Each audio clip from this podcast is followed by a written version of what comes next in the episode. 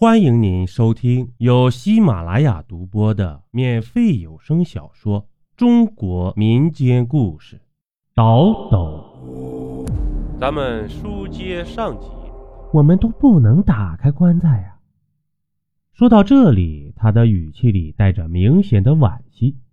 我深表赞同。如果是第一种情况，那对我们来说，这棺材也就没有打开的价值了。如果是第二种的话，这棺材太危险，打开一定会出事。不知道你们有没有感觉，刚刚那个人身上的衣服很眼熟啊！在一边休息的小张突然说道。顿时，所有人都沉默了，就我一个人不明所以。那个人。好像是你们队伍的一个人，叫杨月林，我们见过他。旁边的米诺雪微弱说道：“我不觉震惊，我同队的人居然变成了那副样子。我同队的一共几个人？”我问道。加上你三个。徐超冷冷的回答道。这么说，还有一个生死未卜，我不敢再想下去了。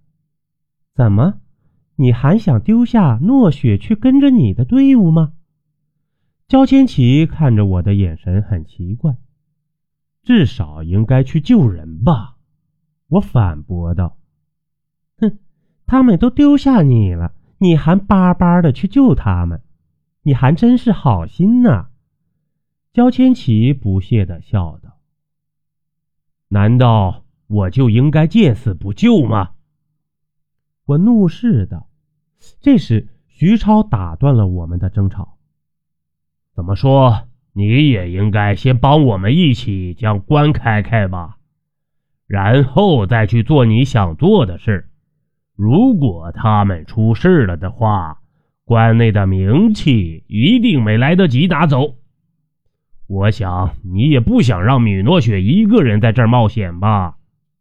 听了这话，我无比震惊，不觉诧异道：“怎么，你们还没放弃开关？富贵险中求，自古如此。干这行的，应该有这种觉悟。”徐超舔了舔嘴唇，眼神无比贪婪。我不觉气急，拉起米诺雪的手就走。不好意思，我们可没有那种觉悟。丢命的事，你还是自己去做吧。话还没说完，就听到一声枪响。我觉得我的胸口处被一件东西迅速穿过，紧接着刺骨的疼痛传遍全身。只听“啊”的一声，耳边传来米诺雪痛苦的惊叫声。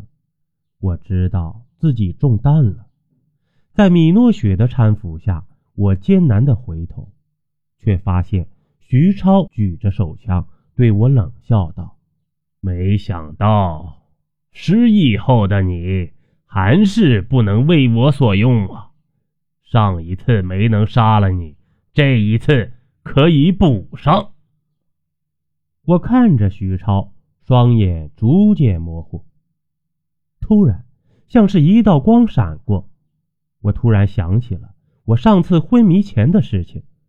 一个人飞快地跑到我的身后，将我打晕。那个人貌似就是徐超，怪不得杨月林会袭击小张。那时他离我仅仅三步远。分明是想用手里的匕首无声无息地杀了我，一下子，我心中的疑团全部解开。只可惜现在我什么也做不了了。带着不甘，我渐渐地失去了知觉。这不知道什么时候恢复了些薄弱的意识，只听见耳边有一阵阵的抽泣声，发丝上偶尔有一两滴。冰凉的寒意，冷得周围头皮发麻，却让滚烫的身体有了一丝惬意的享受。沉重的惬意和劳累让我睁不开眼睛，在这一声声的抽泣中，我又昏昏沉睡。再次醒来，入眼的先是漆黑的洞顶，一个黑影坐在我旁边歇息，黑暗让我看不清他的样子。邀您继续收听下集。